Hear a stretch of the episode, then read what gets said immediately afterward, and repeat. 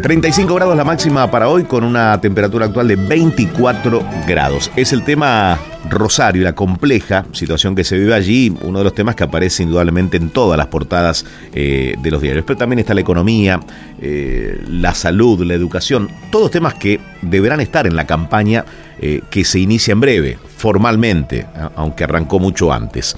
En línea está Joaquín de la Torre, senador de la provincia de Buenos Aires, candidato a gobernador justamente de la provincia de Buenos Aires. Recordemos que fue intendente de, San Miguel y ministro de la Producción y de Gobierno durante el mandato de María Eugenia Vidal. ¿Qué tal, Joaquín? Buen día. Gracias por tu tiempo. Eduardo Bataglia te saluda. ¿Qué tal, Eduardo? Gracias por llamar. No, gracias a vos. Eh, a ver, eh, ¿Qué mirada tenés sobre lo que está ocurriendo en Rosario y lo que el presidente dijo ayer en el mensaje, donde entre otras cosas manifestó que Rosario nos necesita? Bueno, eh, Clara, esto es que es una necesidad hace mucho tiempo. las cosas que pasan en la vida no son casualidades, la mayoría de las veces son causalidades. Cuando uno eh, no le presta atención a determinadas cuestiones, es lógico que el, tema se desmadre como se desmadró Rosario, digamos. Hace mucho tiempo que, Patricia viene insistiendo con, con el tema, que viene planteando la necesidad de darle, prestarle mucha atención. Yo más de una vez he dicho que para mí hay que intervenir la seguridad en Rosario, digamos, del gobierno nacional. Digamos. Está claro que la policía santafesina, los jueces santafesinos, hoy ya no, no, no son suficientes ni se pueden hacer cargo solos de este problema. Este problema ha crecido y me parece que, todo lo que tenga que ver con narcotráfico es de orden federal, por lo tanto la nación no se puede, no puede estar mirando por otro lado. Lo planteó Patricia, yo me sumé a su planteamiento y bueno, el no darle bolilla a los temas hace que estas cosas sucedan. Patricia en su momento logró cuando fue ministra bajar el, el, el, índice de, homicidios al número histórico menor de los últimos 10 años. Mm. ¿Te, llama la atención que el gobierno que se resistía eh, a hablar del envío de, militares a la zona ahora lo haga? No, digamos, eh, eh, recién decían, están todos en campaña. Sí, el gobierno nacional también tiene esa necesidad de estar en campaña. Digamos. El problema es si uno lo hace por convicción o lo hace por opción electoral. Patricia plantea el tema desde, desde la convicción porque lo plantea no siendo gobierno y, y corriendo riesgos, porque habrá gente que no le podrá, no gustarle y habrá otra que le guste, digamos. Eso es correr riesgos, digamos. El gobierno lo hace porque no tiene otra salida y porque empieza el proceso electoral, pero que lo haga está bien, por supuesto que está bien. Si nosotros decimos que hay que hacerlo, ¿por qué hay que hacerlo? Y aquí es lo que hay que tener claro. ¿Desde dónde lo planteamos? Cuando las fuerzas eh, eh, militares tienen que ver con la soberanía nacional, con el cuidado de la soberanía nacional. Ahora, en Rosario rige la ley, la ley argentina o rige la ley narco, los barrios de Rosario. Hmm. Si rige la ley narco, el, Estado perdió soberanía. Por lo tanto, no está de más pensar que el ejército puede ser una solución, puede ayudar a la solución. los narcos se llevan la vida de nuestros pibes, de los chicos, de nuestros hijos. No es eh, una pavada, Mirar para otro lado es que todos los días haya chicos que entren en la droga. Todos los días haya chicos que sean víctimas de esto. Todos los días hay chicos que hay familias que pierden a sus hijos. Mm. Cuando un chico en una familia eh, entra en el consumo, esa familia pierde norte. ¿Por qué? Porque el, el, desastre que le hace eso es muy grave. Nosotros no podemos mirar para otro lado. Ahora, Joaquín, perdemos una oportunidad diría yo, única o histórica, si una vez que empezamos a hablar del narcotráfico como nunca se lo había hecho en la Argentina, hace 10 días que estamos hablando del tema, por el ataque eh, con amenaza incluida a Messi, digo, estamos hablando sin lugar a dudas por eso, porque la fiscal de Balaceras de Rosario dijo, ataques como el del supermercado de la familia Rocuso hay 30 por día. ¿eh? Entonces, perdemos la oportunidad de abordar el tema con, no sé, con una intención y un plan nacional, porque en la provincia de Buenos Aires, y vos como bonaerense lo sabés, hay lugares donde el narcotráfico también pisa fuerte. Pero, por supuesto, mire, eh, el, el, primero, ojalá pudiéramos armar una mesa y hacer una política de Estado respecto de la lucha contra el narcotráfico. En Rosario, en el conurbano y en algunos otros lugares. ¿Está bien? Por supuesto, es una oportunidad para hacerlo es uno, desde ya es una oportunidad para hacerlo. Ahora, no tiene que haber especulaciones electorales, tiene que haber una decisión firme y una conducción técnica del proceso, no solamente política, técnica. Hay que llamar a los especialistas, a las personas que saben de, estos temas, digamos. Uno lo escucha hablar, por ejemplo, a Eugenio Busaco del tema y uno entiende que es una persona que sabe, que, que, se ha capacitado y que entiende sobre estos temas. Entonces, no, no es una persona para, para dejar de lado, aparte, por supuesto, de la candidata a presidente. Entonces, lo primero, sí, sería una, una tristeza que no podamos eh, eh, aprovechar esta oportunidad de hacer una política de Estado. El conurbano tiene problemas de mucha complejidad, con un crecimiento muy, muy grande del narcomenudeo, que es un fenómeno distinto, pero que en realidad es un fenómeno que, que se da de una manera determinada para evadir para evadir la, la, la, el peso de la ley, hmm. digamos, porque el narcomenudeo es, eh, la venta de droga en, cantidades pequeñas para evadir el tema de la eh, investigación federal, porque esto tiene que ver con la desfederalización del, de la venta de drogas en, la provincia de Buenos Aires, que es, un fenómeno que 20 años después de haberse cambiado la ley, sería bueno que lo empecemos a revisar para saber si en el fondo no, lo que estamos haciendo no es cuidando a los narcotraficantes. Bien. Eh, Estamos hablando con Joaquín de la Torre, candidato a gobernador de la provincia de Buenos Aires. Yo hacía referencia recién a una nota que le hice en A24 a Antonia, la tía del chiquito que mataron, del pibe de 11 años que mataron en Rosario, y desnudó otra cuestión, la cuestión social. Esa mujer me dijo, sí, vivo con otras seis personas en una casa de chapa. Eran chapas montadas unas sobre otras. Y todos los adultos de esa casa cartonean, no tienen un trabajo. ¿Cuál es la prioridad o cuál es el tema a resolver en la provincia de Buenos Aires? Porque leí por ahí, vi un afiche donde estaba tu imagen y decía, defiendo a los madrugadores. ¿Qué hay que reconstruir en la provincia de Buenos Aires y en el país? Bueno, el Estado no se puede, lo primero, el próximo gobierno, no el Estado, el próximo gobierno, ¿se va a poder solucionar todos los problemas? No. ¿Quién va a gobernar bien y que elija bien las prioridades?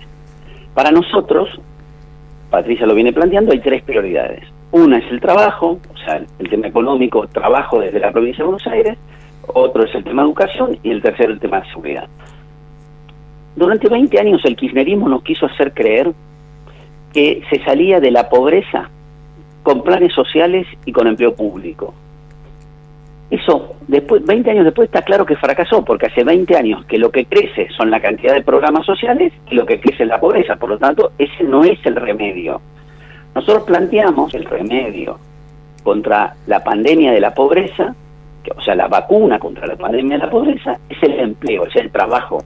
Por lo tanto, ¿quiénes tienen la vacuna? Aquellos que dan trabajo. Por lo tanto, esos no pueden ser mirados como nuestros enemigos, sino como nuestros socios. Hmm. Los que dan trabajo son nuestros socios. ¿Y cómo, cómo generas puesto?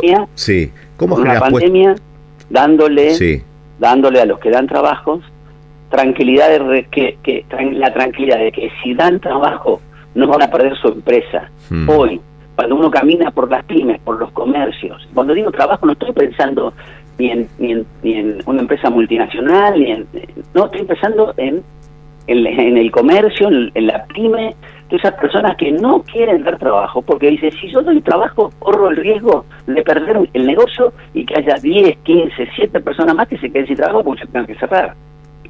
Porque le metan un juicio, decís. Es, exactamente. Nosotros tenemos que darle previsibilidad respecto, en el momento del origen de la relación laboral, respecto de la, de la, finalización de la relación. No hay ningún empleador, ningún empleador que eche a una persona que sirve, que trabaja, no hay ninguno, porque no le conviene.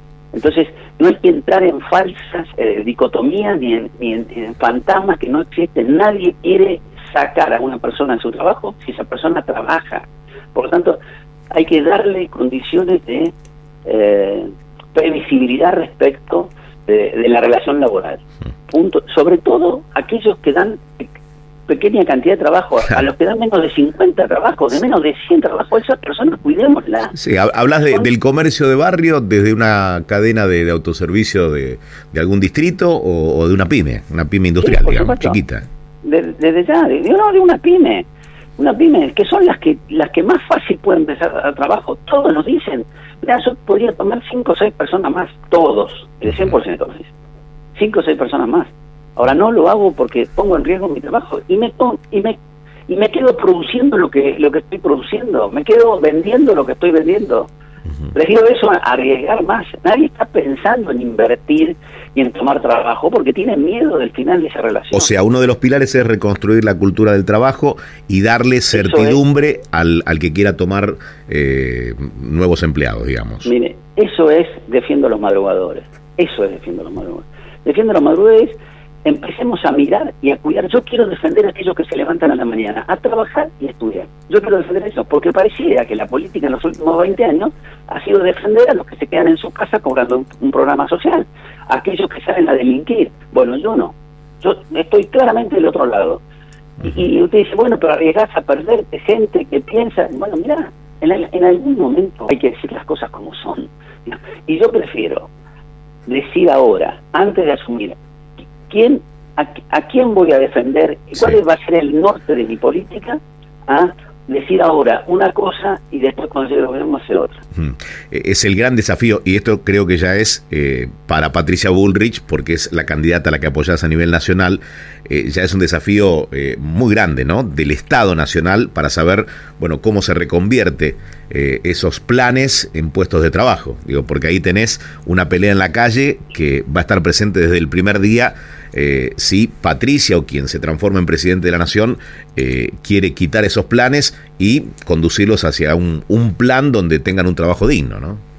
Patricia tiene el, coraje, el carácter, la convicción profunda, es austera, es honesta, para ser la conductora de ese proceso. Pero además es un proceso que está eh, dirigido, conducido, que tiene en su norte el sentido común. Hace 20 años que probamos con un modelo el modelo kirchnerista, de más eh, programas sociales y, y, y, de más empleo público. ¿Estamos mejor o peor que hace 20 años? Mucho peor. Entonces la pregunta es, está claro que esa por ahí no es. Entonces, con sentido común reconstruyamos el sueño que hizo grande este país. Cualquiera lo grande de este país en el siglo XX, su clase media. ¿Cómo se construyó la clase media? La clase media se construyó con un sueño que se llamaba el hijo, mi hijo el doctor. Todo criollo, o inmigrante que pisaba esta tierra sabía que con su esfuerzo y con la educación pública su hijo podía ser profesional. Ese sueño que a veces se, se cuenta burlonamente es el que hizo grande este país, porque hizo la clase media, que fue claramente lo, lo, distintivo de la Argentina respecto al resto de Latinoamérica. Mm. Te hago una pregunta de índole nacional para cerrar. ¿Crees que Mauricio Macri debe definir si va a ser candidato o no lo antes posible? Digo, para bien de la coalición opositora, para bien de Juntos por el Cambio? Yo creo que esas son necesidades de los inseguros. Eh, eh, Mauricio Macri eh, va a definir cuando él crea que lo tiene que hacer. Él, ha, dicho más de una vez que él no quiere ni que lo suman ni que lo bajen, así que yo no voy a cometer esa torpeza. Sí creo que él tiene el derecho de, de definir cuando quiere. Ahora, yo todas las mañanas me levanto pensando que la candidata del espacio va a ser Patricia Bullrich. Y, y, trabajo igual. Y los demás pensarán que tiene que ser Larreta o otros pensarán que tiene que ser Morales. Que se levanten de la misma manera y se pongan a trabajar. No hay que echarle la culpa a los demás de hmm. nuestras incapacidades. Es también, eh, ese es un denominador común de los últimos años de la Argentina. No, no, tenemos que hacer kirchnerismo, digamos. Yo, mis, los, las cosas que me suceden, las cosas que me suceden a mí, la mayoría, a mí como político, no me estoy hablando como ciudadano, a mí como político, son responsabilidades mías. Y yo me tengo que hacer cargo de mis errores, de mis ventajas, de lo que me pasa. Vuelvo al punto uno. No, mm. Tiene mucho más de, de eh, causalidad que de casualidad lo que me pasa. Entonces, lo que están a los gritos, que no, que Mauricio se decida, que Mauricio decida, yo les digo, mire muchachos, levántense a la mañana y laburen para lo suyo y, lo que va a terminar pasando es que lo que Mauricio decida va a tener mucho más que ver con lo que ustedes hicieron que con lo que no hicieron. Clarito. Joaquín de la Torre, muchísimas gracias, por haber hablado con nosotros. ¿eh? No, muchas gracias a usted. Joaquín de la Torre, candidato a la gobernación de la provincia de Buenos Aires.